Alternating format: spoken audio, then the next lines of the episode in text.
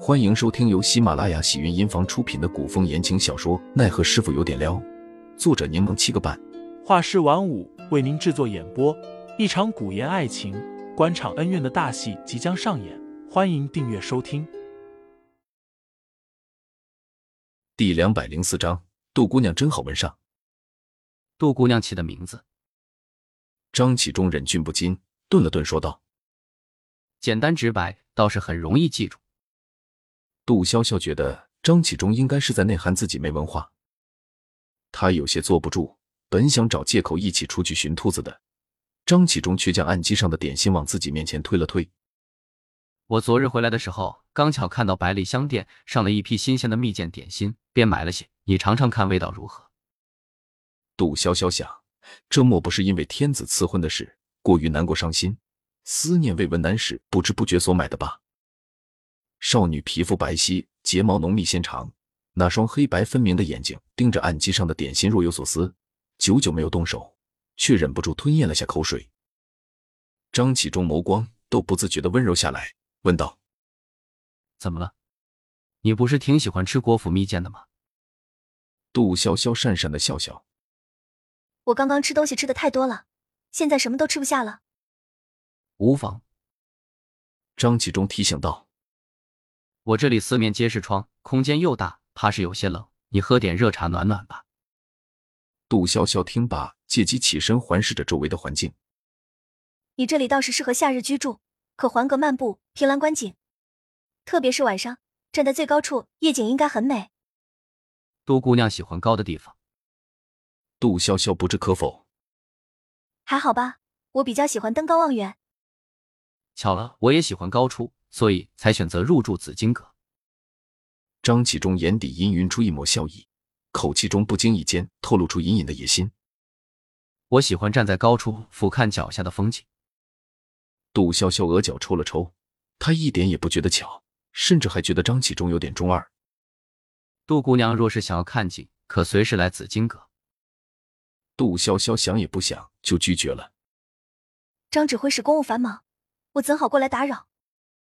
杜姑娘生分了，这并不会打扰到我。张启忠话还没说完，不远处就传来张川的声音。衙内，正衙内，您有事吩咐，属下去做就行了。衙内，容我禀告指挥使，莫要硬闯。张启忠眉心蹙了蹙，无奈叹气。这个郑颖浩总是这般横冲直撞，也不知又因何事前来。话音刚落，郑颖浩便风风火火的进了屋。他看了眼二人，装模作样的打了个招呼。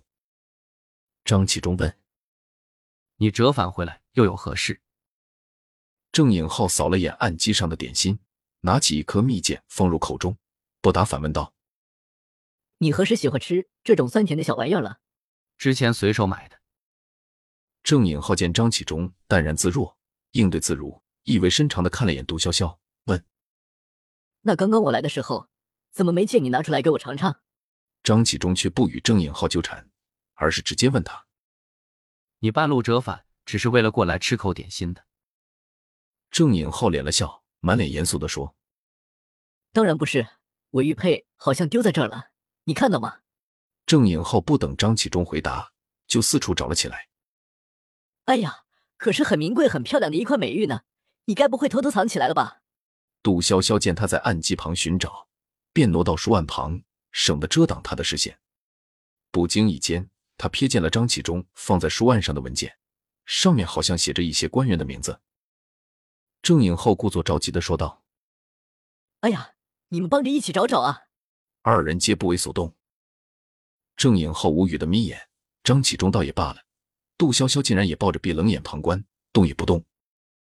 杜潇潇想法其实很简单，她本就是个随心随性的人，在天启宗又被教养惯了，不习惯被人呼来喝去。即使郑颖浩身份尊荣，她也不喜欢伏低做小，唯命是从。行，我自个儿找。郑颖浩叹气之后，快步走向杜潇潇的方向。说不定在书案这边。杜潇潇见他突然走过来，反应迅速的侧了个身，让开半步。郑颖浩愣了愣，似有些尴尬的笑了笑。差点撞到杜姑娘，不好意思了。杜潇潇又撤开半步远，假笑着说没事，您慢慢找。郑颖浩装模作样的四处摸了摸，将张启忠的文件都弄乱了，惹得张启忠不悦的训斥了他一句。听众老爷们，本集已播讲完毕，欢迎订阅专辑，投喂月票支持我，我们下集再见。